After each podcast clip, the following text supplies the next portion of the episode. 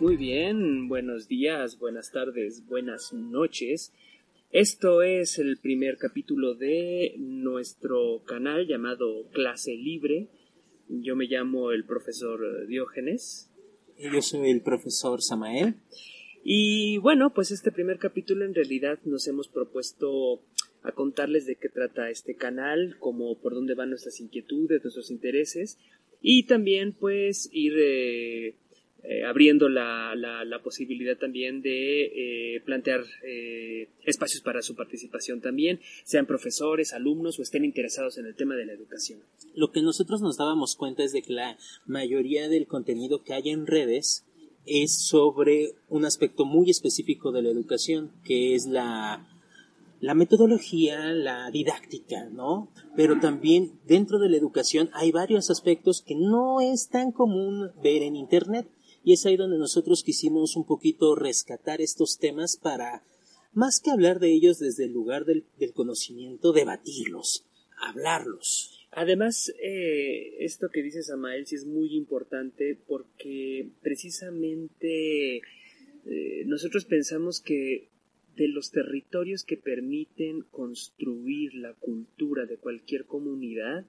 Eh, por supuesto hay muchos, ahí tenemos este libro de Luis Althusser que habla sobre los aparatos ideológicos del Estado, ¿no?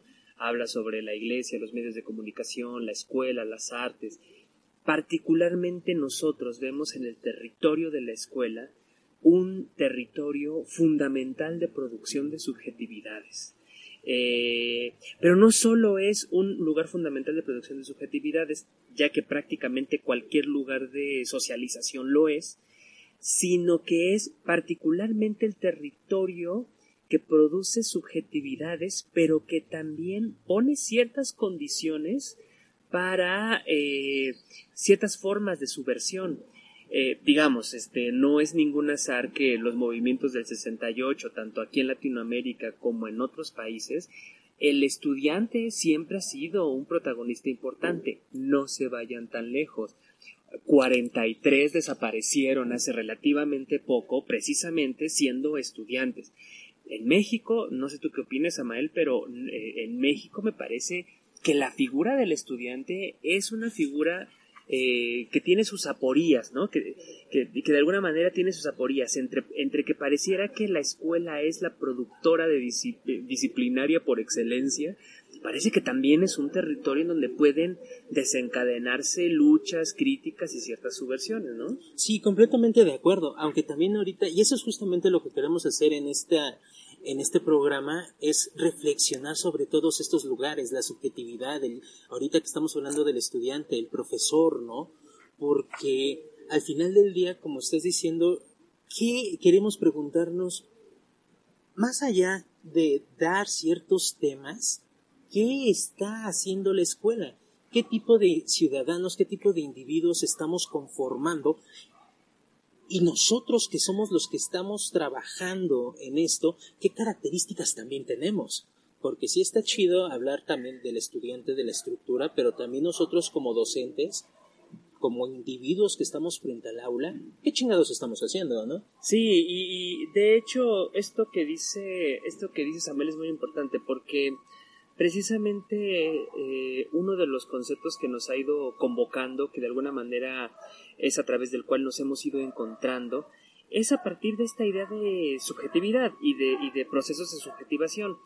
No subjetividad entendido en este asunto como del sujeto y el objeto, o la subjetividad como mi experiencia más íntima de mi yo más propio, sino, sino la subjetividad como un proceso que es principalmente un proceso social. ¿A qué me refiero con que es un proceso social? Que eh, si bien es cierto que en esta, principalmente en esta, eh, en este momento que estamos viviendo, en esta modernidad tardía que estamos viviendo, pareciera que toda forma de subjetividad siempre tiene que ver con lo íntimo, nosotros estamos intentando pensar la subjetividad como un resultado de procesos sociales que además dice por allí Michel Foucault, que nos parece también muy importante, este resultado de procesos eh, sociales tiene un doble juego, ¿cierto? ¿Qué, cuál es este doble juego? Que al mismo tiempo que produce individualidades, también masifica.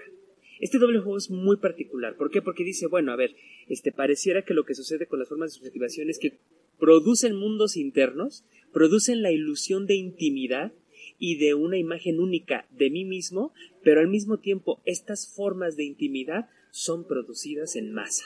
O sea, al final del día son sociales, ¿no? ¿De, qué tan único e individual soy y me voy a comprar mis tenis Adidas o Nike que se hacen industrialmente, ¿no? Exacto. Y a nosotros nos parece precisamente que, que, que todas esas implicaciones políticas y culturales están en la escuela.